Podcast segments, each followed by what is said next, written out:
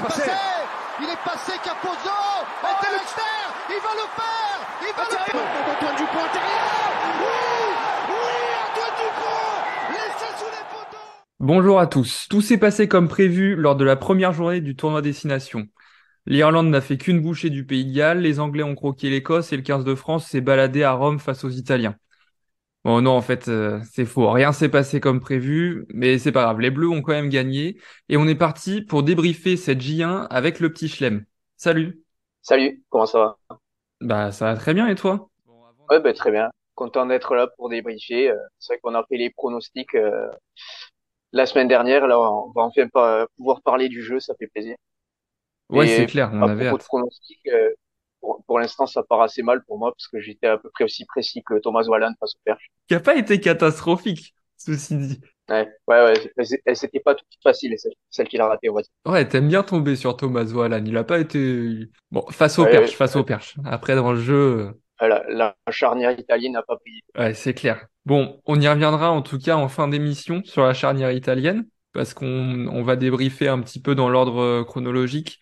D'abord, on va, on va parler de Galles-Irlande, ensuite Angleterre-Écosse, et on viendra à la fin sur les Bleus.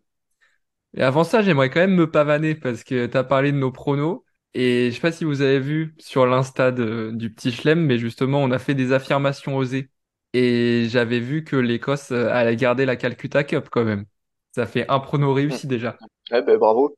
Mais il me semble qu'on l'avait dit tous les deux euh, la semaine dernière dans l'émission des pronostics. Tu l'avais dit Ouais. aussi? Je pense qu'on l'a dit les deux. Mais dans tes pronos, Le par contre, t'as mis Italie. l'Angleterre au-dessus de l'Écosse. Ouais, mais il reste encore euh, quatre journées. Ça, Ah c'est- bah ça, je te l'accorde. les comptes à la Non, non, moi pour moi, on arrête les comptes maintenant. Ça me va très bien. Bon, allez. Tu sais quoi? On est parti? On est parti, on commence sur le Galles-Irlande. Dis-nous un petit peu, euh, Ouais, vas-y, ce que ok. t'en as pensé, euh, ce que tu retiens du match. Euh, ben, un match qui est un peu scindé en deux parties euh, tout à fait distinctes. Pendant 30 minutes, il y avait qu'une équipe sur le terrain. Pour, un- pour une entame de tournoi, c'était assez bizarre, presque triste, parce que quand on connaît l'am- l'ambiance de, du Millennium Stadium à Cardiff, euh, là, elle, elle- c'était la clim au bout de 5 minutes, quoi. Ouais. Domination totale de, de, de l'Irlande. C'est pas si surprenant, mais enfin, comme je l'avais dit euh, la, la semaine dernière, je m'attendais à ce que Gatland maximise un peu le- les forces de cet effectif qu'il connaît si bien. Et ça n'a pas été du tout le cas. On a vu des, des Gallois complètement pris de vitesse dans le rythme, dans le, dans le placement, dans le, dans le déplacement euh, des avants. Euh, Ken Owens, euh, Alan Wynne-Jones, et ils faisaient vraiment leur âge là. Ils n'ont Ouais, pas, pas eu d'impact du tout. je suis vraiment d'accord avec toi. En, en 20 minutes, le, le match était plié, c'était fini. Euh, silencieux et c'était assez triste de débuter un tournoi comme ça. Alors, en 20 minutes, ouais, ouais, ouais. Sur, sur, les 30 premières minutes, exactement. Ça s'est complètement pas passé comme ça. Pour la défense des Gallois, euh, je crois qu'il n'y a aucune équipe au monde aujourd'hui qui déplace le ballon aussi vite que l'Irlande. euh, et qui fait ça aussi bien avec autant de justesse, de précision. Enfin, c'était impressionnant. On sait à quoi s'attendre avec eux, mais, mais bon, voilà, ils ont encore fait une démonstration pendant 30 minutes. Ça, c'est indéniable. Et ouais, comme tu dis, euh, ils ont vraiment fait leur âge sur le terrain, les vieux briscards. Après, par contre, j'ai trouvé qu'il y a eu 40 minutes très intéressantes quand même du Pays de Galles. Et ça se traduit par le fait qu'au final, euh, il y a match nul sur la deuxième mi-temps. Donc, euh, bon, je trouve que les Gallois, ils se sont quand même bien réveillés et que les Irlandais n'ont pas non plus roulé sur, euh, sur leurs adversaires. Ça a duré 30 minutes. Ensuite, les Gallois, quand ils se sont remobilisés, je sais pas si c'était mental, s'ils ont du mal à, à rentrer dans le tournoi, s'ils ont eu un, petit retard à l'allumage. Mais quand ils sont rentrés dans leur match, bah derrière, on, a eu un match un petit peu plus intéressant. Ouais, c'est toujours difficile à analyser les quand il y a une différence de niveau entre deux équipes, de savoir si c'est s'il y en a une qui est vraiment très impressionnante ou l'autre qui est vraiment euh, euh, très en dessous du niveau de son adversaire. C'est un peu les deux, mais je pense pour euh, revenir à ce que tu disais, la, la baisse de niveau de l'Irlande, une baisse de comment dire d'intensité, de, concentration qui est un peu naturelle euh, à partir du moment où le score est fait. Et aussi un autre facteur, je pense que leur système de jeu, c'est un peu ce qui a, ce qui est arrivé aussi aux Français. euh, on en reparlera après, qui ont, qui ont beaucoup joué, euh, joué à la main, déplacé le ballon. Euh, le système de jeu irlandais est très énergivore, je pense. Ouais. Et au bout de, de 30 minutes de domination totale à, à, mobiliser son pack euh, sur, tous les tous les temps de jeu. Je pense qu'il y a une petite baisse de, de, régime physique aussi, en plus de la motivation et de la concentration, qui fait que ben, on est quand même au niveau international et voilà, même s'il y avait une classe d'écart deux entre les, les, deux équipes, ouais, voilà, les, les Gallois un peu euh, ont voulu ont, voulu un peu sauver l'honneur euh, et ils ont livré, comme tu dis, 30 ou euh, 40 ou, 50 minutes, ouais, assez intéressantes. Mais ouais, il manquait beaucoup de choses pour pour qu'ils puissent ne serait-ce que, que inquiéter l'Irlande, faire vibrer le, spectateur pour, euh, pour amener un peu de suspense dans la rencontre. Parce qu'en 50 minutes, domination galloise, il marque 7 points juste.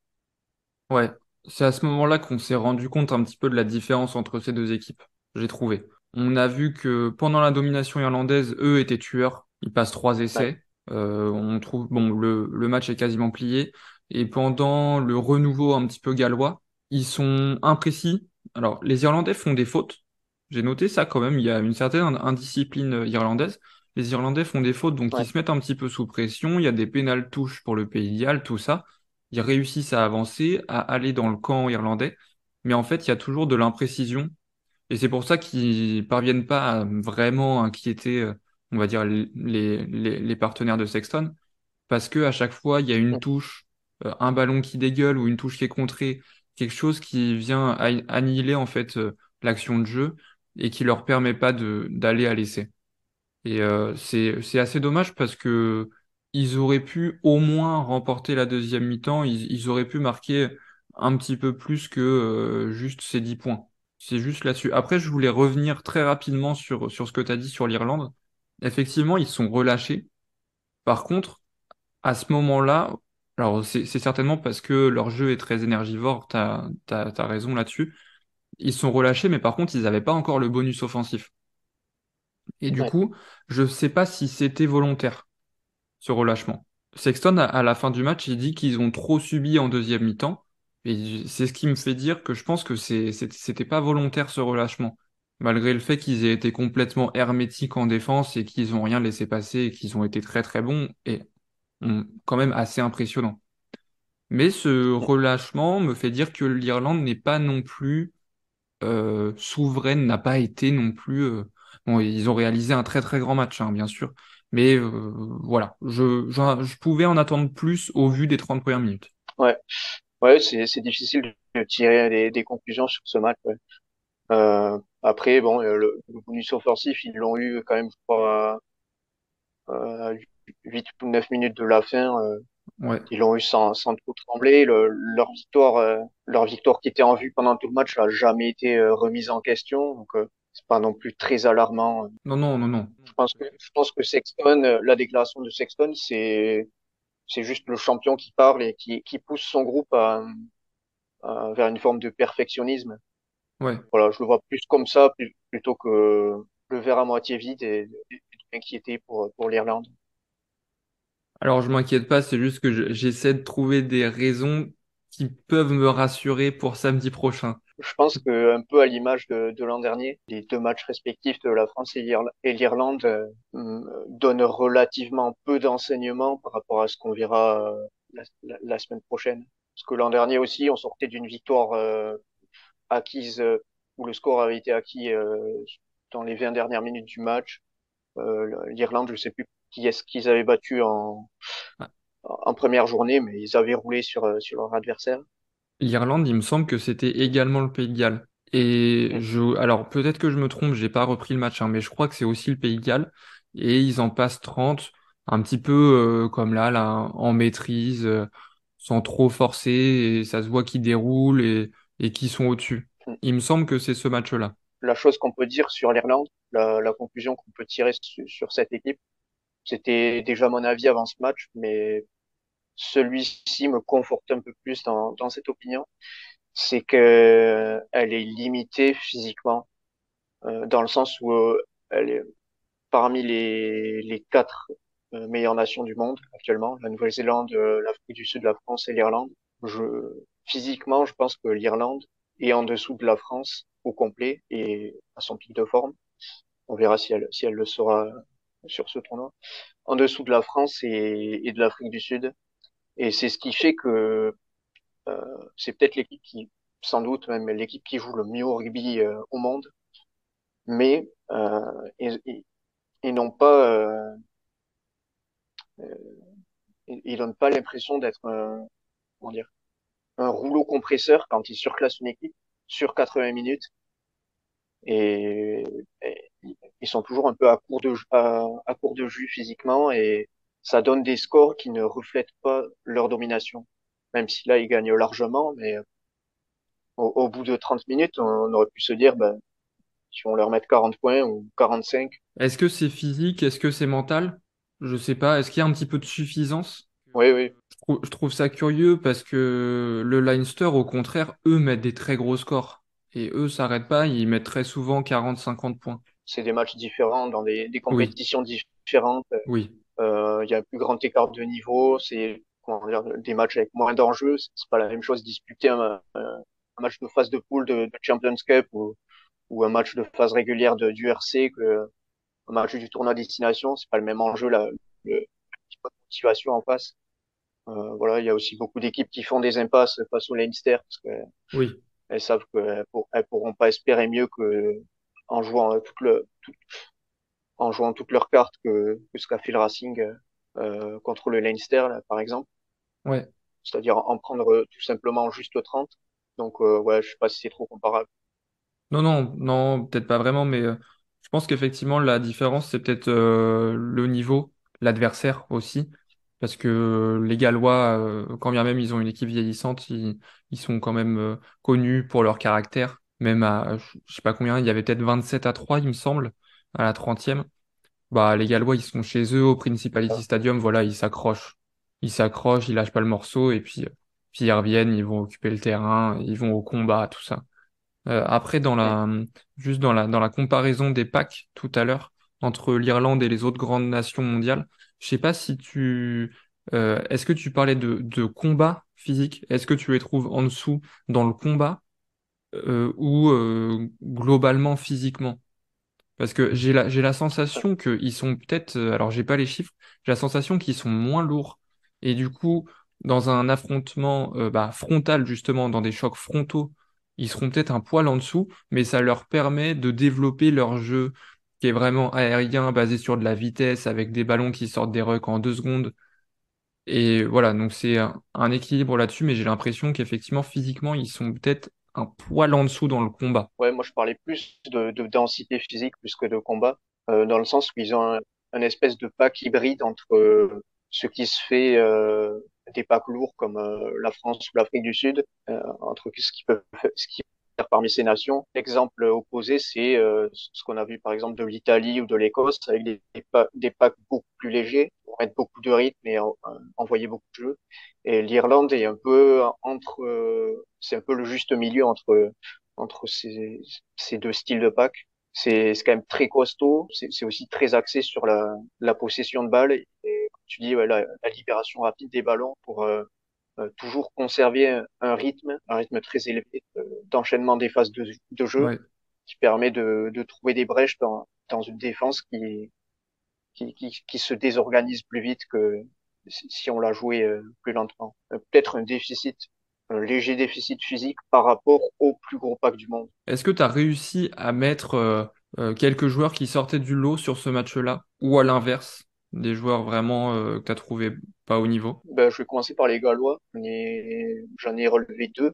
Euh, les Gallois, je voulais juste euh, ajouter que ouais, je parlais de, du fait qu'on puisse pas trop tirer de conclusion sur, sur ce match euh, pour les Irlandais. Je pense que c'est d'autant plus vrai pour les Gallois. Ouais, Euh, bon, c'est le premier match de Gatland euh, depuis son retour. Il tombe contre la meilleure équipe du monde. Voilà, il faudra juste pour dire qu'il faudra leur laisser un peu de temps euh, et pas tirer à, à boulet rouge sur, sur cette équipe.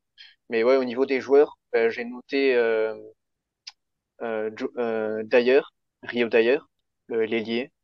oui. Je trouvais euh, très tranchant. C'était, je crois que c'était sa troisième sélection. Ouais, j'ai trouvé assez intéressant. Ouais. Ouais. Ouais, moi aussi, complètement d'accord. Si je peux mettre juste Ouais. un, un petit mot sur Rio d'ailleurs, il m'a beaucoup plu malgré le fait qu'il qu'il marque pas. Mais à chacune de ses prises de balles, il apporte du danger. On voit que clairement, il a les qualités pour exister à ce niveau-là. Beaucoup de rapidité, il a les appuis.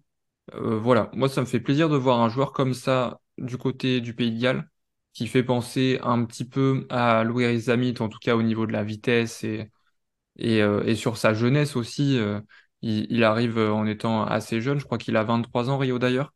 Donc ça fait plaisir de voir un joueur comme ça du côté du Pays de Galles. Et si ça peut être un petit peu leur pépite euh, du tournoi, c'est cool. Parce que bon, en plus, je l'ai, j'ai, j'ai mis en prédiction que ça serait la révélation du tournoi. Donc s'il pouvait me donner raison, ça m'irait très bien. Mais franchement, il m'a beaucoup plu sur ce match-là. Et voilà, j'ai envie de le revoir et j'avoue que je vais regarder les matchs du Pays de Galles euh, en, en particulier pour le regarder lui jouer et voir ce qu'il Mm. donne. Ouais, et j'ajouterais aussi que c'est, il est intéressant dans le sens où euh, les équipes de Gatland nous avaient habitués à un jeu euh, as- assez structuré. Et lui, c'est un, un ailier qui, qui sort beaucoup de sa zone et qui, qui a beaucoup de liberté dans ce style de jeu. Et il apporte de l'incertitude dans, dans le jeu du, des Gallois. Euh, Ouais. Ça, j'ai bien aimé aussi. Je sais pas si tu avais d'autres noms côté gallois, mais j'avais aussi beaucoup aimé la, la prestation de Hawkins, le premier centre. Oui, t'as raison. Je l'ai pas, je l'ai pas marqué parce que euh, c'était le premier match du week-end et j'ai eu un petit peu de mal à m'en souvenir. Et j'ai surtout réussi à me souvenir des mauvaises prestations des joueurs gallois. Je reconnais. Euh, mais c'est vrai, c'est vrai, t'as complètement raison. Vas-y, je te laisse parler d'Hawkins. C'est vrai qu'il a été très bon. Euh, ouais, ben j'ai j'ai trouvé aussi dans l'avancée, euh, c'est pas sur sa zone que que les Irlandais ont, ont trop percé, j'ai trouvé, même si j'ai pas revu, revu trop le match. Mais ouais, j'ai un peu moins de choses à dire que sur Dyer. Mais encore une fois, c'est un joueur jeune, c'était sa première sélection.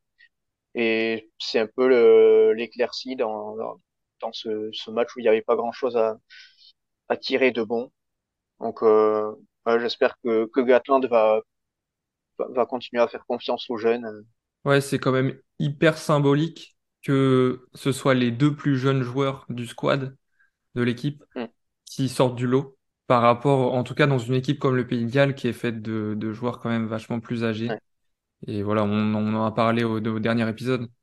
Mais je trouve ça vraiment très symbolique que ce soit des joueurs de 22 et 23 ans qui, qui sortent du lot à ce point-là, parce que ça a été très clairement les deux meilleurs joueurs du Pays de Galles samedi.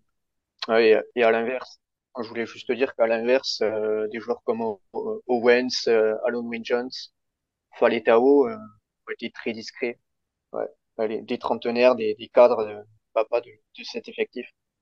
Ouais, j'ai, noté comme toi Faletao, George North aussi. Je, j'avais l'impression qu'il était perdu sur le terrain, peut-être dans une moindre mesure. Je savais pas si je le mettais ou pas, mais à certains moments, je me suis inquiété un petit peu pour Dan Ouais, Bigard. moi aussi j'avais noté qu'il fait pas, il fait pas un bon match non plus. Ouais, je le mets dans les moyens, mais il était pas loin d'être dans Mm, les flops, quoi. Faletao, assez d'accord. Une petite pensée pour euh, Tipouric aussi, là. mm. Qui vendange une action, là. Il, Ah oui, il perce et puis il met le ballon à 8 mètres à côté de, de Rio d'ailleurs, je crois, qui est sur l'aile. ouais, c'est ça. Peut-être que je me la, trompe. ouais, Mais euh, elle est pas facile. Mais en vrai, sur l'action, il fait n'importe quoi. Il y avait mieux à faire, en vrai. ouais, parce qu'il doit, il doit faire une passe assez relativement longue, elle doit être lobée en pleine course. Donc, euh, ouais, il a fait trop haute et ça finit en touche. Oui, oui. Mais euh, voilà, une petite pensée pour, euh, pour Tipouric. euh, j'espère qu'il me fera mentir au prochain match. Les vieux briscards du Pays de Galles ont vraiment pas été au niveau. Ouais, Et ça- c'est assez inquiétant, j'ai trouvé, sur ce match-là. mm, ouais. Après, j'ai, j'aurais plus tendance à souligner le, le- le- les membres du pack gallois qui, qui, qui ont été, qui ont pas été au niveau, puisque euh, la charnière, les trois quarts. Parce que pour moi, la, la différence euh, Oui, de niveau, la différence de rythme et la différence physique, elle était abyssale au niveau du, au niveau du paquet d'avant, plus que, les trois quarts. Puis de toute façon, quand, quand les, enfin, c'est un peu une vérité euh, qu'on ressort tout le temps, mais quand les, quand les avants sont dominés euh, derrière, les trois quarts peuvent pas faire grand-chose. ouais, complètement. Complètement. Bon, en tout cas, les avants gallois, ils étaient dominés par qui? Par leurs adversaires irlandais. Donc, qui est-ce que toi t'as retenu? Qui est-ce que tu mets, on va dire, en top du côté irlandais? J'en, ai- j'en ai noté pas mal. ouais. Euh, dans le pack, euh, déjà Dan Sheehan, le talonneur, Ouais, euh, ben, impeccable en touche, l'Irlande, et je l'ai trouvé euh, absolument hyper actif dans le jeu. Il était partout, euh, dès qu'il touchait le ballon, ça avançait. Euh, il avait un, un rendement euh, ouais, digne presque d'un trois quarts sur sa qualité de déplacement. Et même, je crois que à un moment, il touche un ballon, je crois que c'est à l'heure de jeu. Il y a un ballon qui traîne un peu, il est en position d'ailier il fait un débordement Oui, oui, c'est vrai. infatigable sur ce match. Chian. Ouais, ouais, t'as raison. Je me souviens de ce débordement là sur où sur 10-15 mètres, il se lance et, et il est hyper explosif.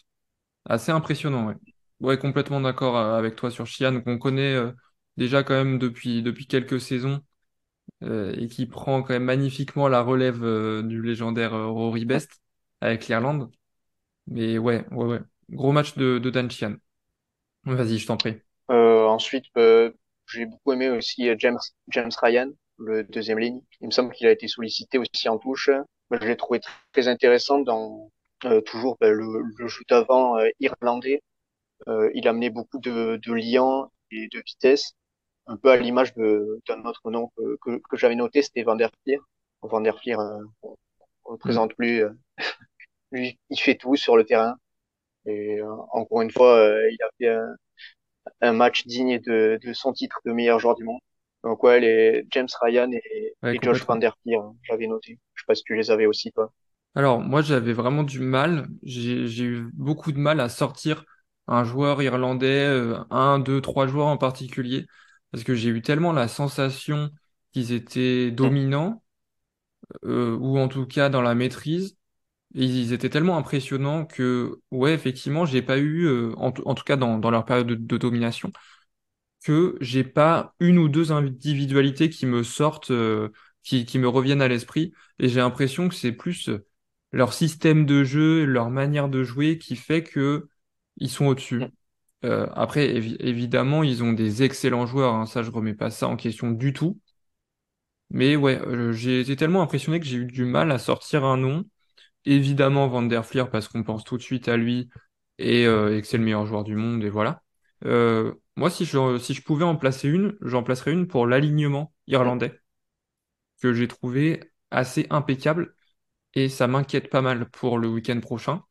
Euh, mais je les ai trouvés vraiment très propres et je sais pas pourquoi, mais je regarde toujours la qualité de la touche euh, d'une équipe parce que euh, la touche, c'est de là que viennent la plupart des lancements dans le rugby moderne parce qu'on sort très souvent le ballon en touche. Et bah, on a vu notamment l'Écosse qui a une touche un petit peu moins bonne que les autres nations. Voilà, ils ont du mal sur ce côté-là. Donc ouais, je sais pas pourquoi, je regarde toujours un petit peu la touche et ils m'ont ils m'ont quand même assez impressionné les Irlandais là-dessus. Et du coup, j'ai quand même mis le nom de Doris, euh, que j'ai trouvé très remuant, euh, très fort. Enfin, voilà, je, voilà. Si je devais sortir un nom, je dirais Doris. Ouais, mais euh, je reviens sur, ce que tu disais. Je suis tout à fait d'accord sur, sur la, cette sensation euh, qu'on voit. C'est une espèce de, c'est plus un, un, énorme collectif, l'Irlande. C'est, c'est, c'est le système de jeu qui est, qui, qui fait que c'est une équipe dominatrice, plus que les individualités. Euh, bon, j'avais moins cette sensation sur le match de, le match de ce week-end, mais euh, sur tout le tournoi euh, de l'an dernier ou même sur toute l'année 2022, euh, ouais, à chaque fois j'a- j'avais cette sensation et euh, je me disais mais c'est c'est qui la star, c'est qui les stars de cette équipe. euh, Enfin, euh, ouais, du mal à trouver l'homme du match à chaque fois. Ouais. j'a- J'avais exactement la même sensation euh, l'an dernier. ouais. Mais par contre, sur ce côté-là, c'est qui la star? Alors devant, j'ai l'impression qu'il y en a pas, même si Van der Fleer est homme du match euh, et, et meilleur joueur du monde. Euh, mais par contre, j'ai l'impression que si tu dois enlever un joueur euh, et que tu te dis, euh, ok, euh, si j'enlève un joueur, lequel, quelle perte ferait le plus mal à l'équipe?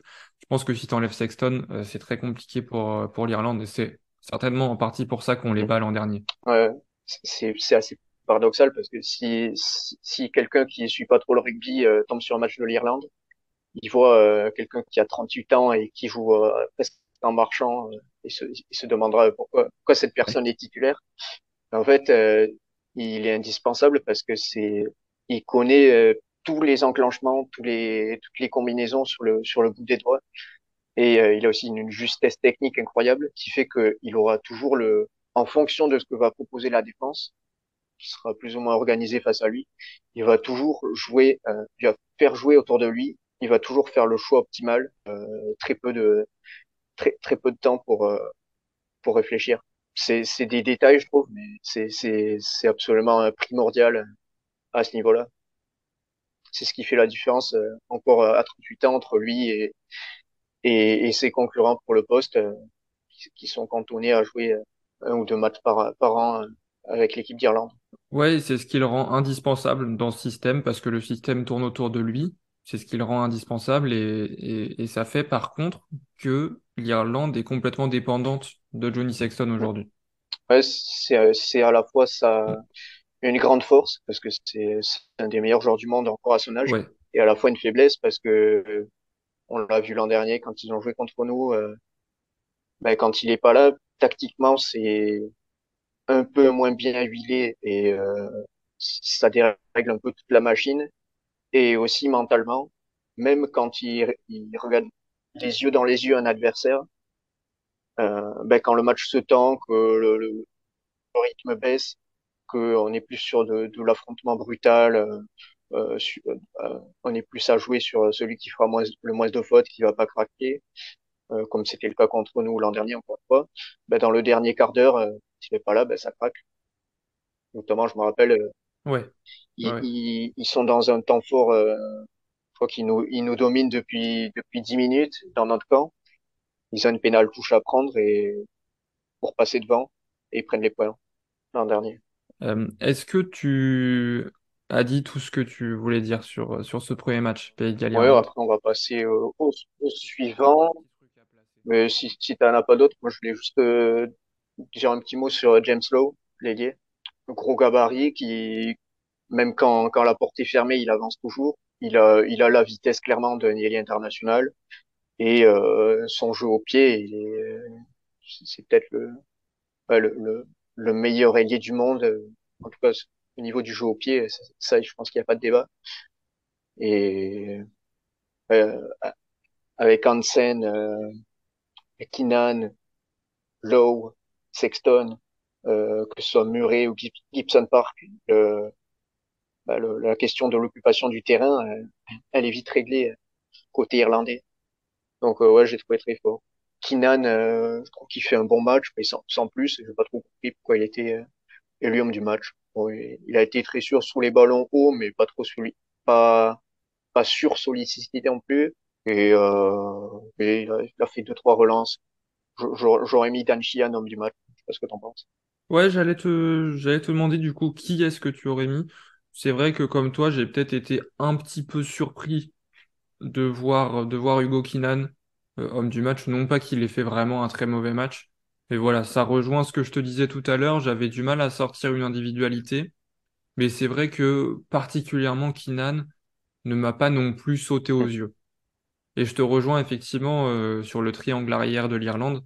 Euh, Mac Hansen, Zach Lowe et Hugo Kinan. Waouh, en termes d'occupation, en termes de jeu au pied, euh, ça fait pas rire. hein. Enfin, c'est, très très impressionnant. J'ai été vraiment très impressionné. Euh, mais bon, on le sait depuis, on le sait depuis longtemps. hein, mais voilà, effectivement, euh, dans, le- dans le jargon technique, on dit qu'il a un sacré coup de chausson, le Zach Lowe. Ouais, c'est l'expression préférée de Mathieu Lartaud. Ouais, c'est ça, à chaque match, celle-là. c'est ça. Je te propose qu'on qu'on s- qu'on avance un petit peu et qu'on se tourne vers les futurs adversaires quand même du Pays de Galles. Euh, l'Écosse qui sort un très gros match à Twickenham, qui remporte la Calcutta Cup pour la troisième fois consécutive, dans un match avec beaucoup d'essais. Voilà. Euh, quel est ton ressenti sur le match? Qu'est-ce que qu'est-ce que t'en as pensé? Qu'est-ce que tu retiens? J'ai envie de j'ai envie de savoir comment t'analyses un petit peu ce match. Euh, bah, déjà, bravo à toi, parce que tu l'as, t'avais pronostiqué la, la victoire écossaise. Mais apparemment tu l'avais dit aussi dans le dernier épisode, c'est ce que tu disais? Euh, j'en suis pas certain, il me semble que oui. Euh, On demande la VAR. et ouais. Et ben, là aussi, un match euh, un peu paradoxal. Domination physique euh, du pack anglais sur, euh, sur l'Écosse, un peu à l'image de ce qui s'était passé l'an dernier. Euh, domination euh, territoriale, ben, physiquement et, au niveau du jeu au pied, les, Écossais avaient beaucoup de mal de se sortir de leur camp. Et pendant 12 minutes euh, d'entrée de match, ils, ils passent leur temps à défendre sur le- leur ligne des 22 mètres. j'ai été agréablement surpris par euh, le jeu anglais qui est plus nuancé que l'an dernier, même si c'était pas le cas d'entrée de match où on a notamment euh, deux joueurs au pied euh, qui me font m'arracher les cheveux là, qui se débarrassent du ballon complètement dans les veines adverses, mais ils l'ont pas fait après par la suite. Donc j'ai trouvé le, jeu anglais euh, plus équilibré dans le dans le ratio jeu au pied et enchaînement des temps de jeu. J'ai trouvé les, Anglais, je trouvais qu'ils avaient réglé un souci qui, qui, qui était énorme l'an dernier, leur, leur efficacité offensive. Euh, l'an dernier, ils avaient besoin de 10 occasions d'essai pour en mettre une au fond. Là, ils auraient pu scorer plus, mais bon, euh, dans l'ensemble, euh, assez efficace offensivement. Par contre, euh, défensivement, c'était catastrophique, Angleterre. Notamment la défense au centre du terrain, autour de la zone du 10 et, et au niveau des centres. Euh, et c'est ça qui leur coûte le match, euh, clairement. Ouais, c'est ça qui leur coûte le match euh, très très clairement. Comme tu l'as analysé dans tes stories d'ailleurs, tu nous as lâché une petite palette euh, régalade celle-là. sur l'essai de... C'est sur le premier essai, c'est ça? Euh, Ouais, c'est ça. C'est le, le, premier essai de, de Hugh Jones. Si vous aimez les, les, les croix et les, les, petits cercles en couleur, je la mettrai en story à la une sur mon compte. Top. Euh, ouais, c'est, je, je, résume brièvement ce qui se passe. C'est, on a Farrell qui qui fait pas confiance à son ouvreur, Smith en défense et resserre complètement sur lui, ce qui offre euh, un intervalle de, de 10 mètres de large euh, sur la sur les 22 mètres anglais en défense pour euh, le centre. Et euh, donc Finn Russell a juste à décaler une simple passe son centre dans l'intervalle. Et ici en gros, il, il est repris à 5 mètres. Là, il y a une nouvelle grosse faute de la, de la défense anglaise, c'est qu'ils sont, euh, ils sont quatre à défendre un, petit côté de 5 mètres, dans lequel on a juste Squirtog qui est dans une position attentiste, il n'est pas concerné par la balle. Donc on ne sait pas ce qu'ils font tous ces Anglais. Et il y a notamment euh, Freddy Stewart qui est, euh, qui est collé au, au, au, drapeau de touche, euh, en train de marcher, au lieu d'aller couvrir euh, dans sa ligne. Donc les Écossais écartent dans l'autre sens. Il y a un surnombre. Ils montent tous en pointe et Chupolotu qui joue bien le coup euh, tape un, un, petit coup de pied rasant pour Hugh Jones qui va conclure tout seul. Euh, il, a, il avait un espace de, de 20 mètres carrés sans aucun défenseur dans le dos de la défense anglaise. Voilà, ça c'était la version la version audio de la palette. C'est ça, la version audio de la palette. Si vous voulez la voir en couleur et en image, eh ben, elle, est, elle, sera sur le Insta euh, du, du, petit Chlem. Et mention spéciale à Van Pourvliet qui s'est déplacé de 15 mètres sur l'action euh, en marchant, alors que le, le ballon a fait du large-large d'un côté à l'autre du terrain. Ah, je l'ai pas il vu. Il est resté au niveau de la touche de, du début d'action. Ouais. Il a couru cinq fois moins que, que son second de ligne sur l'action. Pas trop compris ça, le concept. Il ouais, y, y, a beaucoup de choses qui, qui allaient pas dans la défense anglaise. Ouais, globalement, je trouvais que sur le replacement défensif, c'était assez faible et je j'ai noté que, enfin, euh, en fait, à chaque fois que l'Écosse portait le ballon, les, les Anglais, en tout cas en défense, étaient mis en difficulté très clairement. L'Écosse n'a pas eu beaucoup de ballons. Ils se sont surtout nourris des, des ballons de contre. Euh, ils en ont pas eu beaucoup à négocier. Je crois qu'il y en a cinq ou six dans le match. Et ça fait euh, cinq occasions d'essai euh, en quatre qui vont au fond. Le ratio est, est, est énorme pour l'Écosse. Ouais, complètement.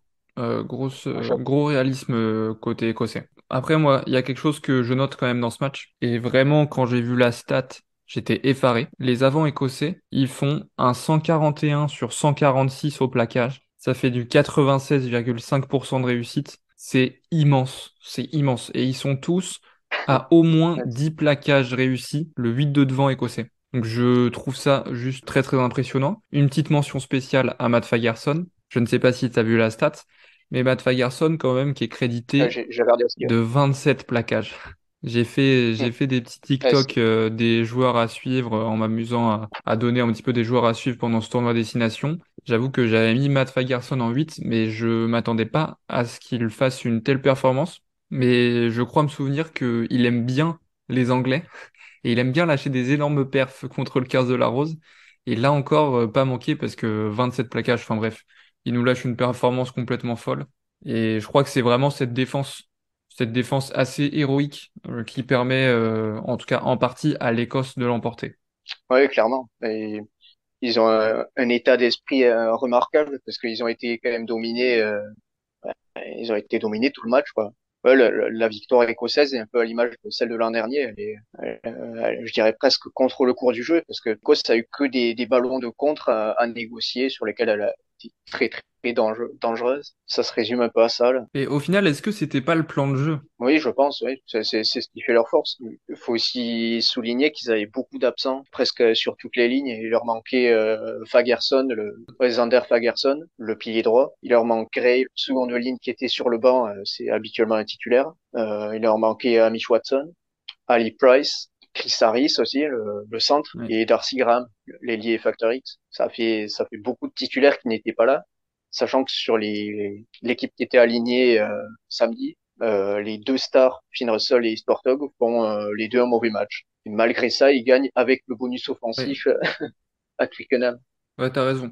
C'est improbable. Stuart Hogg a fait un, un, peu, moins mauvais match que Finn Russell quand même. Je trouve un peu dur là-dessus. Oui, oui, oui. Oui, c'est pas dans la même dans les mêmes proportions. Ouais, je suis d'accord. Fait un match discret et, et Russell fait un mauvais match. Russell, Russell, alors autant à la main, dans l'animation pure, je le trouve pas catastrophique, mais dès qu'il a fallu jouer avec le pied, c'était horrible. Mm. C'était horrible. Je crois que j'ai rarement vu mm. une disaster class comme ça. Waouh, c'était c'était de la folie, mais c'était très drôle.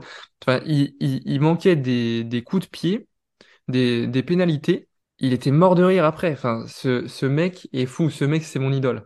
Et malgré ça, l'Écosse gagne. C'est vrai que tu as raison de le dire, mais il y avait quand même beaucoup de choses contre eux et ils finissent par l'emporter. C'est assez improbable cette victoire. Hein. Ça me fait beaucoup penser au, match qui avait eu lieu l'an dernier où les Écossais avaient eu encore moins d'occasions, euh, euh, seulement deux. Ils, les mettent les deux au fond. Et les Anglais avaient été euh, avaient été catastrophiques euh, sur sur la, la réussite offensive. Ils avaient buté dans la ligne des 5 mètres des Écossais qui avaient défendu leur ligne euh, tout le match. Ils avaient jamais réussi à à scorer plus d'un essai, me semble. Ouais. C'était encore plus caricatural l'an dernier, mais ça me rappelle ce match. Ouais, ouais, ouais. Je crois que t'as, je crois que t'as assez raison. Moi, ça me pose, ça me pose une question ça me pose quand même une question pour l'Angleterre. Je sais pas ce que tu en penses. On sait que Steve Borswick, donc, qui est le nouveau sélectionneur euh, qui remplace Eddie Jones, qui a été dégagé après, après la tournée d'automne, Steve Borswick était un de ses adjoints. Forcément, ça va pas être une révolution dans le jeu. Ça, on le savait. Euh, il a décidé de, de reconduire l'association Marcus Smith en 10, Owen Farrell en 12. Et globalement, la plupart des joueurs utilisés par Eddie Jones étaient sur le terrain. Peut-être à une ou deux exceptions, mais je crois que voilà, on avait à peu près l'équipe type d'Eddie Jones. Euh, parce que aussi l'Angleterre euh, a souffert un petit peu de, de certains forfaits aussi au, même titre que l'Écosse. Je sais pas ce que tu en penses, mais je trouve que cette équipe d'Angleterre là, bon, alors on n'a qu'un seul match pour juger, mais elle a toujours un petit peu les mêmes défauts. Tu fais bien de, de le dire, de le souligner, parce que on a assisté un petit peu au même match que l'an dernier. L'équipe d'Angleterre qui bute sans arrêt sur cette, sur cette équipe d'Écosse. Et moi, ce qui me pose question, c'est quand même en particulier cette association Marcus Smith-Owen Farrell. J'ai un peu de mal à comprendre pourquoi Owen Farrell est sur le terrain, en fait. Ouais, Pour être très direct. C'est un peu ce que j'allais te répondre quand, quand tu disais association Smith-Farrell. Parce que pour moi, Smith, euh, il n'y a pas de débat. c'est très clairement le, meilleur disque qu'ils ont euh, en Angleterre. Même s'il doit faire des progrès en défense, euh, voilà. L'an dernier, il arrivait à rendre l'Angleterre dangereuse rien que qu'à lui tout seul par son talent offensif. Je suis d'accord. Farrell, il fait un match kata.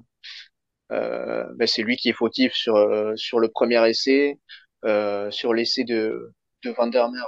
Oui. Celui qui, qui fait tout seul. Ben, il rate aussi au milieu du terrain. Euh, bon, même si c'est pas le seul fautif, il, le rate aussi bien comme il faut. C'est censé être un des tout meilleurs buteurs du monde. Euh, ça fait six mois, un an, il rate beaucoup de points au pied aussi. Et des pénalités faciles. Ça fait beaucoup. Autant je comprenais que Eddie Jones soit attaché à, à cette génération et à, et, à ce joueur parce que ben, il a connu des succès avec lui et même quand il est sur le déclin, euh, il y a une espèce de lien, euh, une confiance presque aveugle du sélectionneur pour le joueur et il a du mal à, à, le sortir ou à le mettre sur le banc avec Borswick, je pense que s'il continue à être aussi mauvais, Farrell, euh, il n'aura pas beaucoup de, de jokers. Bah, Là, il en a grillé un déjà. Euh, moi, c'est ça qui m'inquiète parce que je crois que Borswick l'a nommé capitaine En tout cas, quand il a appelé sa liste, euh, sa liste euh, des joueurs anglais. Il me semble que Owen Farrell était nommé capitaine. Quand tu nommes un joueur capitaine, ça veut dire qu'il va être titulaire globalement. Tu nommes pas un joueur capitaine pour qu'il soit sur le banc de touche. en tout cas, avec une prestation comme ça, si ce joueur-là est capitaine du 15 d'Angleterre, ça va être compliqué pendant tout le tournoi pour les Anglais. Tu as sorti quelques stats et quelques impressions visuelles de son match. Moi, j'en ai deux autres. J'en ai deux autres. Il tente 8 plaquages en défense. Il en rate 3. Et la deuxième, c'est que c'est le trois quarts anglais qui a le moins avancé. Ballon en main. Je crois que ça fait hmm. beaucoup. après, il, utilise beaucoup son pied aussi. Bien sûr. La deuxième statistique est moins parlante, mais oui. et il est précieux dans le jeu au pied. Après, moi, j'ai juste apprécié une chose, c'est le fait qu'il qui, permutait avec Marcus Smith au poste de 10. Farrell jouait pas mal au, poste de 10 et Marcus Smith euh, presque en 12, ou en, tout cas ils alternaient. Chacun prenait la balle euh, euh, à des moments différents en position de numéro 10. Et ça, j'ai trouvé ça intéressant en termes de changement de rythme, pour apporter aussi de, de l'incertitude sur la ligne offensive. J'ai trouvé ça pas mal. Après, Marcus Smith a apporté beaucoup plus de déséquilibre, a plus tenté, mais par contre, a aussi raté. Il, il vendange une ou deux occasions côté anglais. Euh, voilà, ok, euh, il a, des, appuis incroyables, ok, il a de la fougue, mais il y a des fois, il ferait bien de lâcher un petit peu son ballon, même si je l'aime beaucoup, il tente des choses, euh, il tente des choses et il réussit des très belles choses. Mais bon, voilà. Marcus Smith a été meilleur que Farrell, c'est sûr, mais tout n'est pas tout rose sur son tableau non plus. Oui, comme tu dis, c'était c'est intéressant à voir l'alternance qu'il y a eu entre les, les deux ouvreurs, parce que c'est ils jouent avec deux ouvreurs hein, sur le terrain.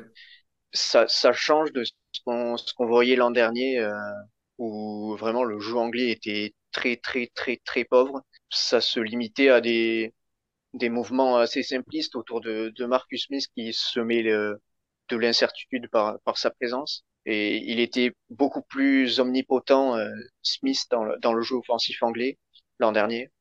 Et là, comme tu dis, il y a plus d'équilibre avec. Euh, euh, ils se sont partagés les ballons en attaque euh, avec Owen Farrell. Je dirais pas que ça a été plus efficace, je sais pas. Euh, c'est peut-être plus difficile à. Je pense, oui, c'est peut-être plus difficile à, à défendre parce qu'il y a plus de, de variété. Enfin, pour un premier match de, de Borswick, il y a, il y a des choses intéressantes à tirer de, de ce match. Ouais, ouais complètement tout n'est pas jeté. Euh, exactement. Plus efficace, je ne sais pas, mais je demande à voir dans un autre match, tu vois, typiquement le week-end prochain, l'Angleterre reçoit l'Italie. Ben, moi, ça me va très bien s'il reconduit Smith Farrell et j'aimerais bien voir cette alternance dans ce match-là, voir ce que ça donne. Avec une défense qui sera peut-être un peu moins ultra efficace comme on l'a vu. Enfin voilà, je suis juste curieux. Après, bon, je veux bien, enfin, je veux bien enlever Farrell euh, du terrain, quoi. Bon, pour, euh, pour, pour, pour, enchaîner juste, est-ce que toi, euh, en fait, quel joueur tu ressors un petit peu de ce match-là? Quel joueur euh, t'as as sauté aux yeux? Euh, Ouais, avant de parler des tops, je voulais juste T'avais un truc à ajouter? une mention spéciale dans le mauvais sens du terme pour Alex Don Brown, le 8 anglais. Vas-y, je t'en Il a, il a été cata lui aussi. Déjà sur sur l'essai de Van der Merwe, là, enfin le l'essai, on dit l'essai comme s'il en avait marqué qu'un, mais sur l'exploit de, de Van der Merwe, je trouvais un peu facile euh, comment il se fait rafuter euh, en couverture. Normalement, bon, euh, dans une situation d'urgence comme ça, il n'y a pas à réfléchir. C'est facile de parler de, de, notre point de vue, mais enfin, je comprends pas pourquoi il se jette pas dans les jambes de, de Van der Merwe et il, il, doit pas aller au bout normalement. Il, se fait rafuter un peu facilement, ouais, comme un enfant, alors que on parle d'un numéro 8 de, de, de 110 kg ou 115 kg. Il est fautif sur cet essai. Après l'essai d'Ellis Genge, il y a un renvoi écossais. Il y a la réception du coup, du coup de pied de renvoi et il commet un en avant euh, direct tout seul. Et suite à ça, il y a une mêlée. Et euh, au bout de deux temps de jeu après cette mêlée, euh, les Écossais marquent. Donc il est, il est responsable en partie de deux essais. Offensivement, il a commis aussi beaucoup d'en avant, même s'il a, c'est bien dans le sens où il n'a pas été transparent. C'est ce qu'on, ce qu'on demande à un numéro 8, d'être d'être présent, d'impacter la défense. Mais euh, il a eu beaucoup, beaucoup de déchets. Euh, je crois qu'il fait deux ou trois en avant dans le match euh, sur, sur ses prises de balles. Donc vraiment un match à oublier pour lui. Ouais, sur des, en tout cas de mémoire, sur des ballons quand même assez importants, des moments où où faut tenir la balle côté anglais, où faut avancer, où faut aller chercher des points. Assez d'accord avec toi, effectivement, tu tu fais bien de placer ce petit big up à notre ami Alex. qui sera ravi, j'en Ouais, suis sûr. j'espère qu'il nous en voudra pas. J'espère qu'il nous en voudra pas et qu'il sera pas énervé euh, lors du Non, crunch. non, c'est pas un mauvais bougre. T'avais noté des, des joueurs en particulier, toi? J'en ai noté quelques-uns, forcément, j'ai envie de, j'ai envie de faire ressortir Van, der Merwe. Van der Merwe, euh, Ouais, bon, évidemment. voilà, évidemment, pour son essai, enfin, pour ses essais, comme tu dis, pour son doublé, c'est assez facile. Il y en a quand même d'autres, j'en ai parlé tout à l'heure, Matt Fagerson, qui a été complètement incroyable avec ses 27 plaquages, mais pas que, voilà, enfin, omniprésent dans le jeu courant. Juste, euh, je suis très impressionné par ce joueur. Euh, j'aime vraiment beaucoup ce joueur. Et voilà, je, je regarde l'Écosse pour euh, regarder jouer ce joueur et, et je sais pas, il me plaît beaucoup. J'aime beaucoup son jeu, il ferraille. il- Voilà, j'ai presque de l'amour pour ce joueur. Voilà, Matt Fagerson, j'ai- j'aime beaucoup ce genre de joueur. Bah, je retiens aussi Max Malins. Max Malins qui, qui Ouais, s'offre un doublé. Euh, et je crois que les... Non, non, j'a- j'allais dire une bêtise, j'allais dire que son doublé se fait euh, sur des passes au pied de Smith. Non, il y en a, il y en a qu'un seul qui marque euh, sur une passe au pied. Euh, d'ailleurs, magnifique oui, passe au ça. pied quand même. Mais il faut quand même parler de Max Malins. Donc voilà, j'ai ça. Et peut-être euh, peut-être pour finir, placer Ellis Genge. Ellis Genge qui a, a quand même bien calé, bien calé le pack. Voilà, Ellis, Ellis Genge euh, qui se propose toujours dans le jeu courant. Ouais, ouais, ouais. Si je devais faire ressortir un avant anglais, ce serait lui. Ouais, bah, je suis totalement d'accord avec toi. J'avais pas beaucoup plus de noms que toi. Ouais, Juste, je voulais euh, mettre en avant la prestation de, de Tuipulotu, ouais. le, le premier centre euh, écossais. Ça fait quelques temps qu'il joue pour cette équipe, mais j'avais jamais remarqué à quel point c'était un joueur aussi complet. Euh, moi, je m'étais arrêté à, à ce que ce soit un, un centre euh, dans la percussion, euh, dans le défi physique, qui soit un point d'ancrage pour son équipe et euh, qui essaye de mettre euh, dans l'avancée euh, les, les Écossais quand, euh, quand les libérations sont un peu plus lentes. Et j'avais pas remarqué, euh, en tout cas ça m'a sauté aux yeux euh, sur ce match-là, qu'il avait une palette technique aussi complète. Euh, il va plus vite que que ce que je pensais. Euh, il joue aussi euh, en débordement et il a aussi un très bon jeu au pied. D'ailleurs, c'est lui qui fait la, la passe décisive euh, pour le premier essai de Hugh Jones. Oui. Donc euh, ouais, gros match euh, du, du centre écossais. Euh, est-ce que il y a un, qu'il y a un tout dernier truc dont tu voulais parler avant qu'on passe au dernier match? Non, je pense qu'on a fait le tour hein, sur Angleterre-Écosse. Moi, je voulais juste parler d'un tout petit truc. J'ai noté enfin voilà, un petit bémol dans le replacement défensif. Je sais pas si tu as fait gaffe, mais euh, j'ai trouvé que les Écossais avaient pas mal, enfin avaient vraiment du mal. Autant en défense euh, sur les stats de plaquage, tout ça, euh, ok, mais dans le replacement défensif, c'est notamment ce qui amène les deux essais de Max Malins, où les Anglais vont chercher XT. euh, les Écossais sont pas replacés et ils se font prendre, voilà, il manque un homme sur l'aile, un ou deux même parfois. Euh, peut-être que c'était provoqué par les Anglais, mais je les ai trouvés un peu juste, un peu limite, juste sur le replacement défensif. En comparaison euh, au, repli défensif anglais, ben, ça, ça m'a vraiment pas choqué. euh. Oui, je peux l'entendre. Je crois que tu as fait une petite fixette. Ouais, je me suis peut-être un peu trop arrêté sur la défense anglaise. On va passer au dernier match de ce week-end quand même. Celui qu'on a regardé avec le plus d'attention, celui pour lequel on a plus vibré, on a même, on a même serré un petit peu les fesses quand même par moment. Italie-France de dimanche 16h, match qui a quand même été marqué par euh, la grosse indiscipline française. Avec 18 pénalités, ça c'est le, premier marqueur, euh, la première chose dont on va pouvoir parler, c'est tout le monde, en- tout le monde en a parlé, on s'est fait pénaliser 9 fois en première mi-temps, 9 fois en deuxième. On sait qu'à ce niveau-là, c'est beaucoup trop. Au-delà de ça, voilà, qu'est-ce que, qu'est-ce que toi t'en retiens? Tu parlais d'indiscipline. J'ai regardé un peu euh, ce qui se disait sur euh, sur les réseaux sociaux. euh, voilà, ça parlait ça parlait pas mal d'arbitrage. Ben, je, trouvais la déclaration de Fabien Galtier à la mi-temps assez intelligente, très intelligente même. Il disait, ben voilà, oh, oh, on connaît cet arbitre, il, il récompense pas les gratteurs dans dans les rucks et c'est comme ça, il faut s'y adapter. C'est aux joueurs de de, de modifier leur leur comportement. Donc déjà, il met, il, il met fin à- au début de, de, de polémiques qui, qui, qui pouvait y avoir. Euh, donc ça, c'est bien. Ouais, donc je trouve qu'on a, on a manqué clairement de, d'intelligence et d'adaptation euh, par rapport à ça. Euh, on a essayé de le faire un peu en, en deuxième mi-temps. On voyait euh, des, des, des gratteurs qui étaient, qui étaient qui était en position d'aller gratter justement et qui, qui, se retenait euh, euh sciemment, qui, qui, qui, savait que qu'il fallait pas qu'ils y aillent, sinon euh, c'était la pénalité euh, contre leur équipe. Mais ouais, ça a été ça a été trop laborieux, ça a été l'adaptation n'a pas été suffisante et pas assez rapide aussi. Et pour contrebalancer ça, je dirais aussi, enfin les, les, les petites polémiques sur l'arbitrage, je dirais aussi, il y a deux choses qui m'ont que j'ai noté sur sur l'arbitrage, c'est on aurait pu prendre un carton jaune un carton jaune plus vite. Oui. Clairement. Notamment, euh, il me semble en, fin de première mi-temps où on fait des fautes successives dans notre camp. Je sais c'est un plaqueur qui se sort pas de la zone ou, ou un molle qui est coulé euh, devant la ligne but. Ben là, euh, le carton jaune, s'il était sorti, il y aurait rien eu à dire. Et la deuxième chose qui m'a un peu gêné, c'est effectivement dans le money time les cinq dernières minutes. Je trouvais l'arbitre dur avec nous, notamment la faute d'Olivon dans l'alignement. Elle y est, mais elle est sévère à ce moment-là du match de, la siffler. Et euh, le fameux grattage du Tao Fifenua qui est qui est bon et il lui siffle qu'il a les mains au sol, qu'il attaque d'abord le sol avant de, de, de choper le ballon. Et celle-là, ouais, elle est...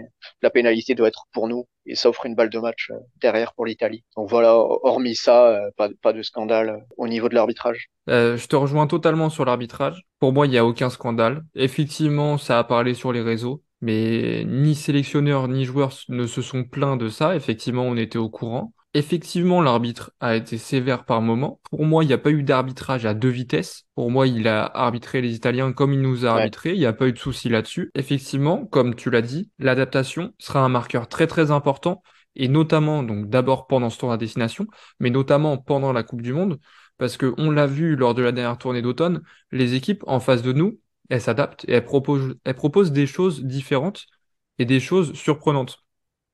Donc L'adaptation, il va falloir qu'on l'ait vis-à-vis de l'arbitre, il va falloir qu'on l'ait tactiquement, il va falloir qu'on l'ait dans le jeu, il va falloir que le staff sache s'adapter aussi en cours de match.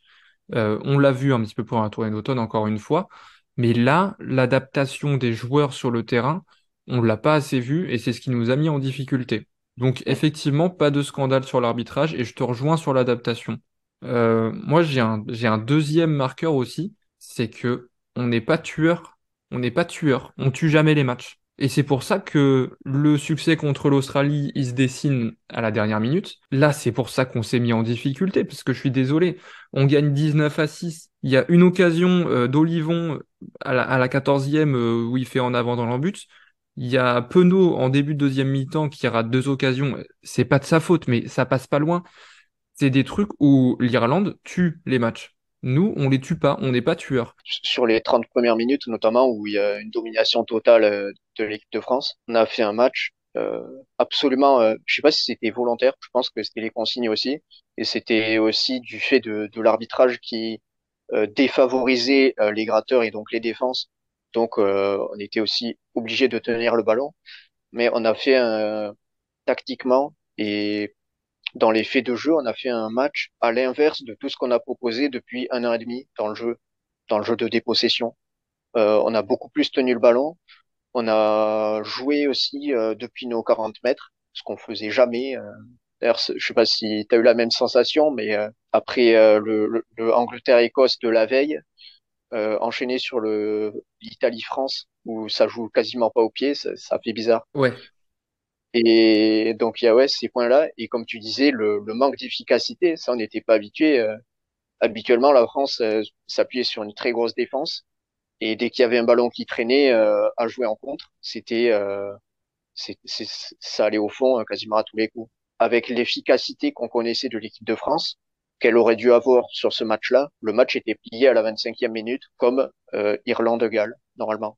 Pour moi, c'est ce qu'on est en droit d'attendre d'une nation qui est sur 13 victoires consécutives et qui est là pour défendre son titre ou aller en, regagner un nouveau comme euh, comme le staff des Bleus nous l'explique. Ouais, pour moi c'est ce qu'on attend. Euh, en tout cas, vu comment on jouait, euh, il y a également, j'en ai pas parlé, il y a également Ramos et Penaud qui bouffent un 3 contre 1 dès la deuxième minute de jeu.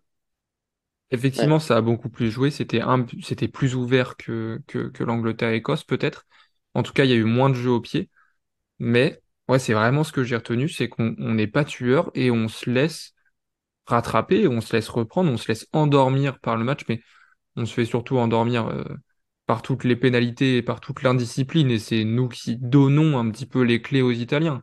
Mais on, doit tuer le match. On doit tuer le match. Et c'est loin d'être la première fois que ça arrive.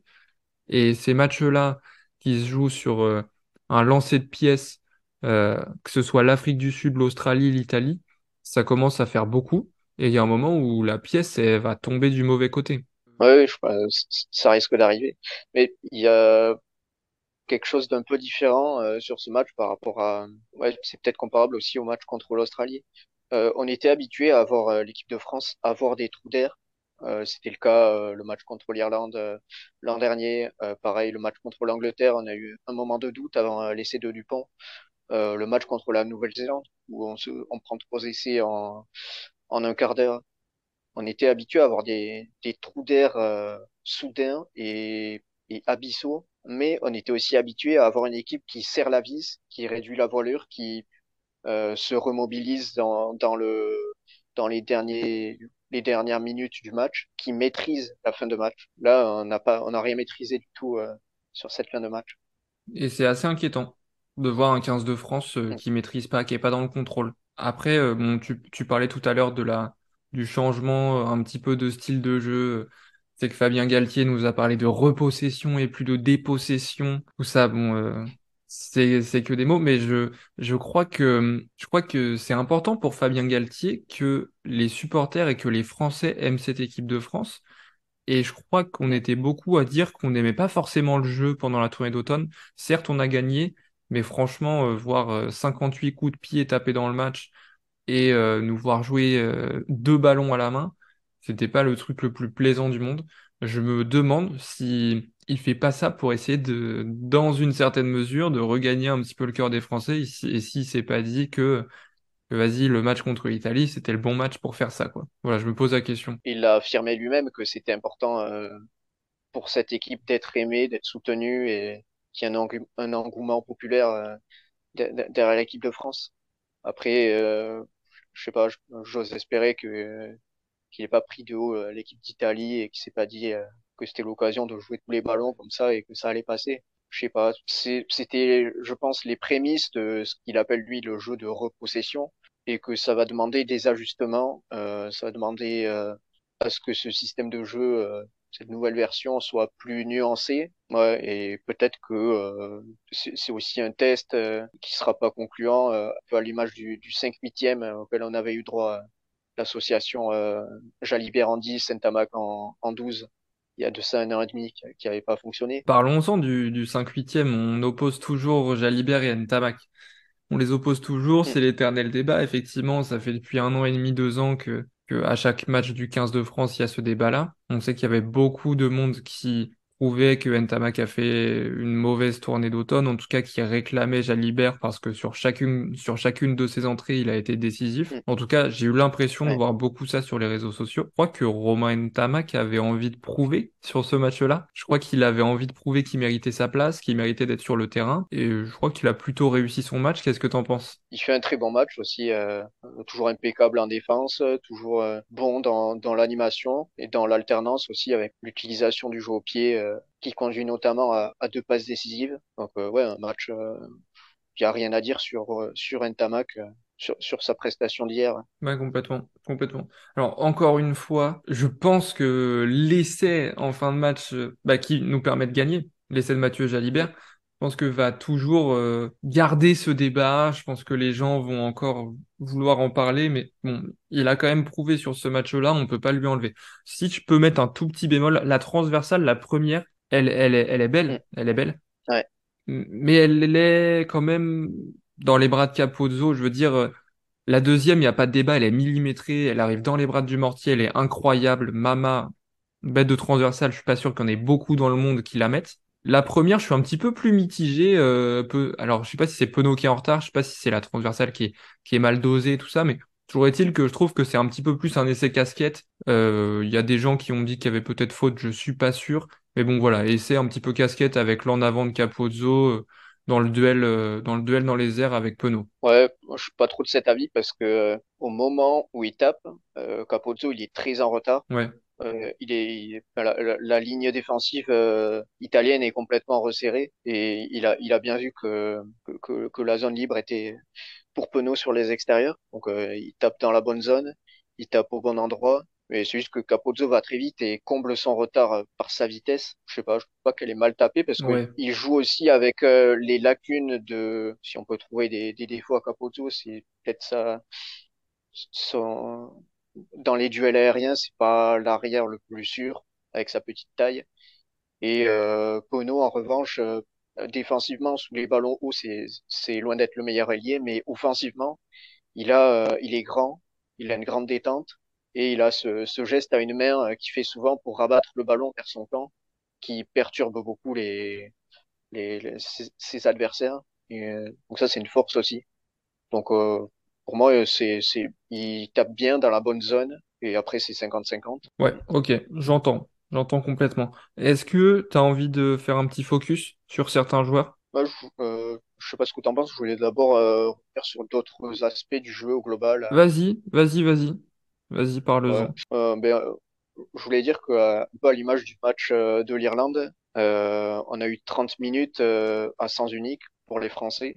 Et les Italiens peuvent se mordre les doigts de, du résultat final quand on voit tous les cadeaux qu'ils nous ont fait. Euh, je pense au premier essai de Flamand, euh, ça doit pas arriver à ce niveau-là. Et Varney, je crois que c'est déjà lui qui fait un cadeau pour Jolonche euh, l'an dernier. Ah, c'est possible. Sur le premier ouais, essai. ça fait deux en deux matchs. Penser à ça. Ouais, euh, oui, ils ont ils ont surjoué, j'ai trouvé, euh, relancé euh, carrément depuis leur ligne d'en et ils se sont fait contrer à plusieurs reprises et ils auraient ils auraient pu être punis plus sévèrement par, euh, par l'équipe de France, le match aurait pu être plié euh, complètement au, bout de 20-25 minutes. On, on, peut appeler ça du panache, mais je sais pas, ça, ça manquait de, de nuances peut-être le, le, jeu italien. Ouais, en tout cas sur ces sorties de camp, euh, effectivement, on a vu clairement la grande différence entre une très grande équipe, entre une équipe qui joue euh, euh, sur les devants de, de la scène internationale. L'équipe de France, bah, surtout qui a la chance d'avoir un Antoine Dupont qui a un jeu au pied de 50 mètres et qui a le pied droit, le pied gauche. Mm. Voilà, ça forcément, enfin, bah, je l'ai trouvé très impressionnant. On, on sait de quoi il est capable, hein, mais voilà, je l'ai trouvé très très impressionnant. Antoine Dupont là-dessus qui trouve toujours des touches à 50 mètres. Et effectivement, euh, on peut se questionner sur les sorties de camp des Italiens. Alors, euh, on n'a pas forcément su en profiter. Mais effectivement, comme, comme nos, nos amis euh, Mathieu Lartaud et Dimitri Yachvili euh, en parlaient à l'antenne directement sur France 2, ils avaient raison. Les, les, Italiens, ils partaient pour jouer à la main, ils perdaient du terrain, ils étaient brouillons. Et ensuite, une fois qu'ils avaient perdu 10 mètres, ils se dégageaient, ils, ils mettaient, euh, ils envoyaient la balle à Tommaso Alan, qui était complètement au fin fond de son embut, et qui trouvait une touche à 10 mètres. Ouais. J'avoue que ces sorties de camp, elles étaient assez incompréhensibles et ça les mettait très clairement en difficulté les Italiens, en tout cas, euh, en tout cas dans l'occupation du terrain. J'avais l'impression aussi que le triangle arrière italien avait peut-être 10 euh, mètres de moins euh, au pied que, que les Français. En tout cas, sur le dégagement, sur les dégagements de camp, c'est ce qui fait la différence là aujourd'hui entre l'Italie et les très grandes nations. Ouais, il y, avait un écart de niveau incroyable au niveau de la charnière, et notamment sur, sur l'utilisation du jeu au pied, comme tu dis. Ouais, complètement, assez fou. Par contre, il y a quand même un gros point positif qui est, qui est à la fois aussi le point très négatif des Français. On, a parlé de, de la discipline. Les Italiens, irré irréprochables de ce côté-là. Mais il me semble que dans les stats, c'est une des meilleures nations au monde au niveau de la discipline. Je crois que il, je crois qu'ils provoquent uniquement 7 pénalités dans le match. Euh, c'est assez, enfin, en tout cas, c'est une performance de très haut niveau pour une équipe. Et mm. c'est pas la première fois qu'ils font ça sur la scène internationale. Euh, voilà, franchement, euh, je voulais en parler parce que c'est une des équipes les moins pénalisées et c'est tout à leur honneur et je pense qu'ils doivent bien bosser ça. Ouais, ça s'explique aussi parce qu'ils se sont adaptés justement après euh, nous avoir fait beaucoup de cadeaux pendant la, la première demi-heure. Ils se sont cantonnés à un jeu plus restrictif, un peu plus simple, en respectant les, les basiques. Euh, C'était plus sérieux, plus rigoureux et ça leur a permis de tenir le ballon euh, et tout ça lié à, j'en reviens aussi à, l'arbitrage qui euh, favorisait les les longues possessions offensives. Euh, quand on laissait le ballon, on, on savait pas quand on allait le, le revoir. Donc l'Italie a tenu le ballon après ensuite pendant pendant 50 minutes. Donc en tenant le ballon, et ils se sont très peu exposés à, à, à l'indiscipline. Ouais, complètement. T'as raison. Est-ce qu'il y avait un, un autre aspect que tu voulais aborder? Comme je disais, j'ai été agréablement surpris par le fait qu'on jouait qu'on joue autant à la main, par ce, ce, ce jeu de, de repossession. Euh, je trouve ça très agréable mais je m'interroge sur euh, son efficacité réelle, dans le sens où je pense que c'est un, un, système de jeu qui est plus énergivore que la dépossession. C'est peut-être ça qui nous conduit à toutes ces fautes de main qu'on a vues euh, en première mi-temps. C'est peut-être ça qui nous conduit à toutes ces occasions d'essais ratés. Et euh, c'est aussi peut-être ça qui nous conduit à la baisse de régime qu'on a constatée euh, à partir de, de, de la 30e minute. Donc euh, c'est agréable, c'est spectaculaire mais est-ce que c'est réellement efficace? J'en doute un peu. Ça, je sais pas trop quoi en conclure euh, après ce match. J'ai hâte juste de voir comment on va jouer contre les Irlandais. Mm. Est-ce qu'on va choisir la même stratégie? Ou est-ce qu'en fait, euh, comme tu as dit, c'était peut-être juste un test et euh, comme le 5-8e, il y a un an et demi, on va rapidement l'abandonner? Je sais pas. J'ai hâte vraiment de voir comment les Bleus vont se comporter à Dublin la semaine prochaine. Parce que là, en tout cas, cette stratégie n'a pas porté ses fruits. En tout cas, ça n'a pas été, ça a pas été euh, diablement efficace. On sait que hum, Laurent Labitte, dans une interview, a dit qu'ils n'avaient pas eu assez de temps pour préparer la tournée d'automne. Ils avaient seulement quelques jours. Et donc, c'est pour ça qu'ils ont fait le choix de ne pas envoyer de jeu et de presque se débarrasser de tous les ballons qu'ils avaient, de suroccuper. Et, et voilà, ils, ont envoyé très très très peu de jeux pendant la tournée d'automne. Ça a été justifié, c'est parce qu'ils n'avaient pas assez de temps. Là, ils ont eu du temps, des stages de préparation à Cap-Breton. On les a vus envoyer du jeu. C'était certainement préparé, ils ont eu plus de temps pour préparer tout leur lancement, préparer leur stratégie, tout ça. Euh, voilà. Maintenant, euh, comme j'ai dit, à voir, à voir quelle stratégie euh, ils choisissent à Dublin, quoi. Ouais, on était presque dans l'excès inverse. Euh, hier par rapport à ce qu'on a vu en novembre. Donc je pense qu'il y aura un juste milieu à trouver euh, la semaine prochaine. Complètement. Mais bon, ils vont, ils se jaugent en fait. Ils, ils se jaugent et euh, c'est toujours plus rassurant de, de se construire dans cette victoire, même si elle n'est pas très belle, plutôt que dans les défaites encourageantes d'il y a quelques années. Oui, clairement. Bon alors je, je te lance, je te lance sur certains joueurs. Qu'est-ce que t'en as pas, qu'est-ce que t'en as pensé? Quel joueur tu, quel joueur tu ressors du lot? Euh, ben on va parler un peu des Italiens. Ouais. Euh, j'ai, j'ai bien aimé euh, Ruzza, le, le second de ligne. Ouais. J'ai trouvé très actif. Il participait beaucoup au, au, au jeu offensif. Euh, il a fait quelques passes après contact bien sentis aussi. Euh, ouais, donc une activité très très intéressante pour un, pour un second de ligne. Euh, je sais pas si tu l'avais noté toi aussi. Comme je t'ai dit, je regarde beaucoup la touche et effectivement, il fait un ou deux contres en touche, Ruzza. Donc ouais, je l'avais aussi dans le viseur, effectivement. Il, il m'a pas mal impressionné. Euh, je sais pas si tu l'as noté.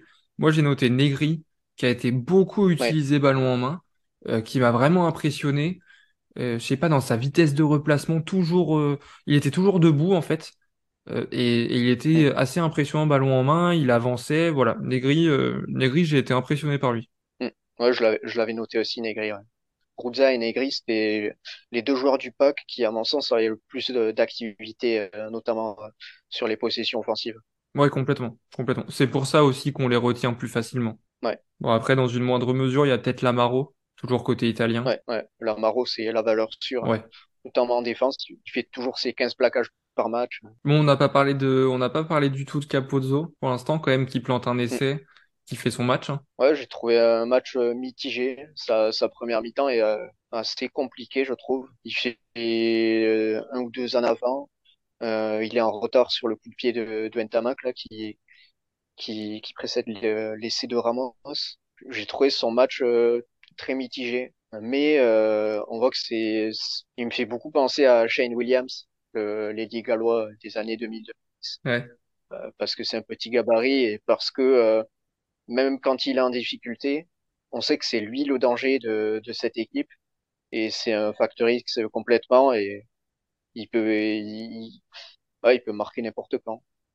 Ouais, Donc même dans un match compliqué, mais son essai, euh, dans, dans un petit espace. Là. Un bel essai quand même, un, un petit tic-tac là sur, euh, sur Greg Aldrit euh, qui l'arrête là dans le couloir des 5 mètres. Ouais. Bel essai quand même. Félicitations, monsieur Ange. Mm. Au côté français, t'as retenu quelques noms? Je voulais juste, j'avais noté un dernier italien, c'était Brex, le centre, le, le- deuxième centre euh, italien, Brex. Ben, je trouvais qu'il a complètement euh, dominé le, le centre du terrain. Il a avancé tout le match, euh, que ce soit en percussion ou euh, en s'engouffrant dans, dans, dans, des, dans des- petits intervalles.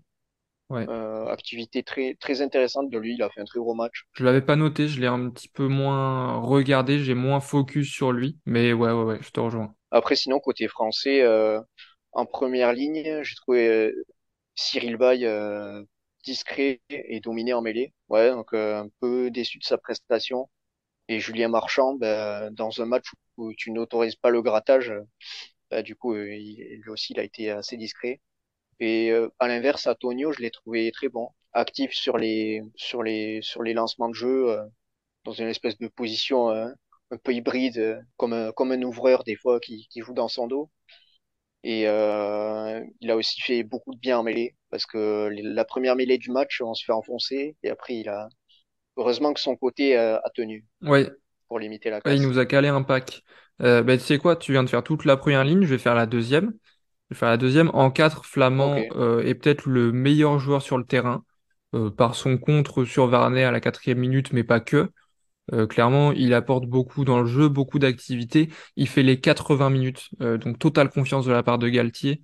Il fait les 80 minutes, ça prouve son importance. Et en 5, par contre, à contrario, Willem C fait peut-être euh, le pire match euh, et peut-être vraiment le gros flop, très très pénalisé, trop. Euh, il est même juste, enfin, il paraît juste physiquement. Il sort à la 53e et c'était normal qu'il sorte à ce moment-là. Voilà, il, il a vraiment du mal à enchaîner, très pénalisé, remplacé par Tao Fifenois qui fait une bonne rentrée, vraiment, qui fait la passe justement sur le dernier essai pour Jalibert.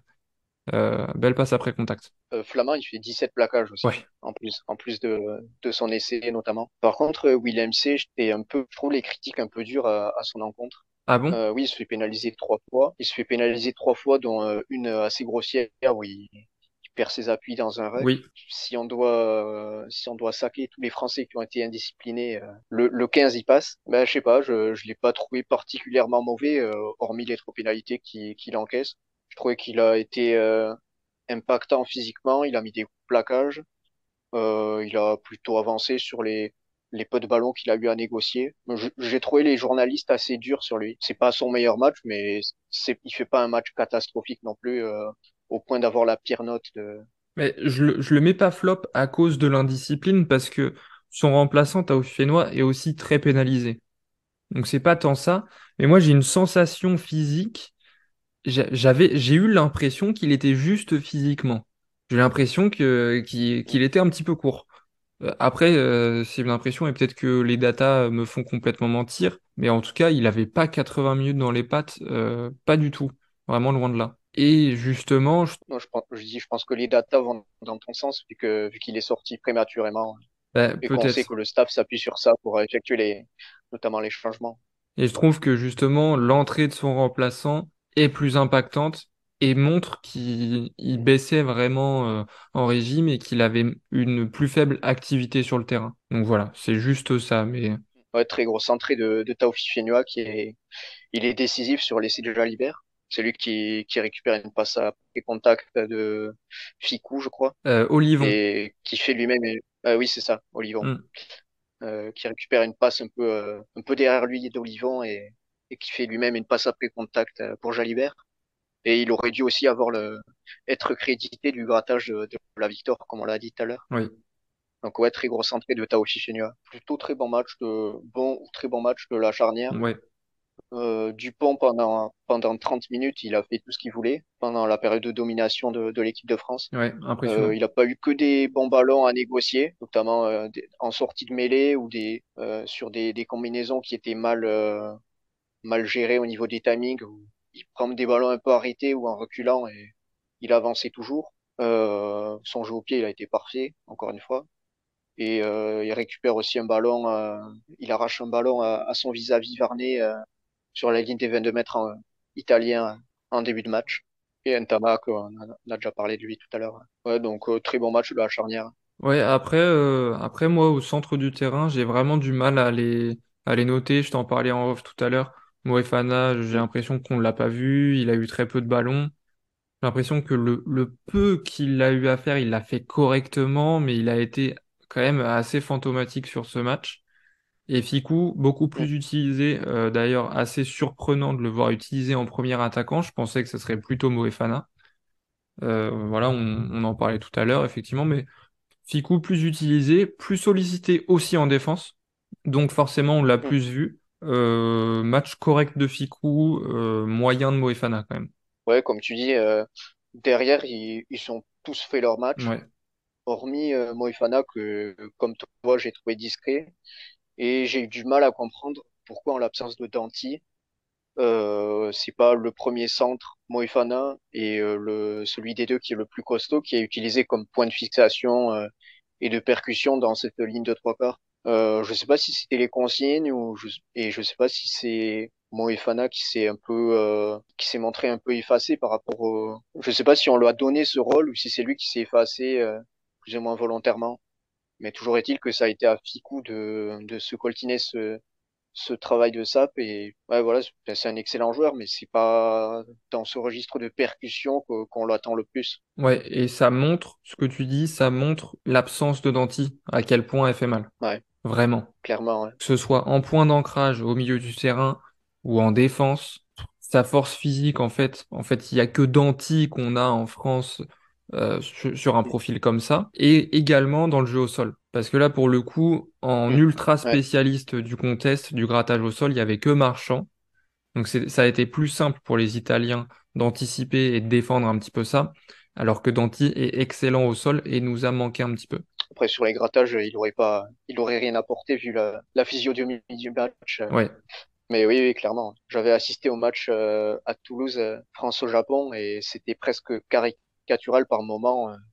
les lancements de jeu, c'était balle à, à, à Danti et, il fonçait. ouais, c'est ça, c'est ça. Pour mobiliser deux ou trois défenseurs. On va gagner du terrain et puis on joue derrière. C'est ce qui a manqué, c'est ça. Bon, je crois qu'on a, je crois qu'on a vraiment fait le tour on a pris le temps de bien faire le tour. Est-ce que tu as un dernier truc à dire à, propos d'Italie-France ou est-ce qu'on peut refermer euh, le chapitre? Je dirais qu'on a tendance à oublier que l'an dernier, on avait les mêmes conclusions après le match contre l'Italie, même si le score était de 37 à 10 dans mes souvenirs.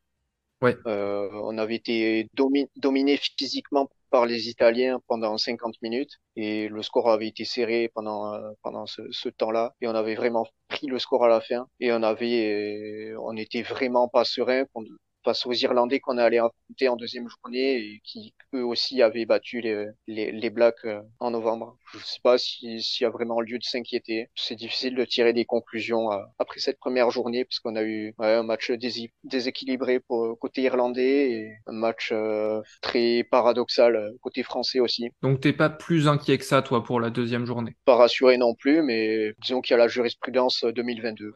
Euh, merci de nous avoir écoutés. Si vous avez aimé cet épisode, n'hésitez pas à lui laisser 5 étoiles. Pensez à aller suivre le petit Chelem et Rap Sport sur Instagram. Nous, on vous dit à la semaine prochaine, surtout pour débriefer de la deuxième journée du tournoi Destination. Salut Salut, j'espère qu'on se retrouvera avec euh, trois victoires bleues euh, la semaine prochaine.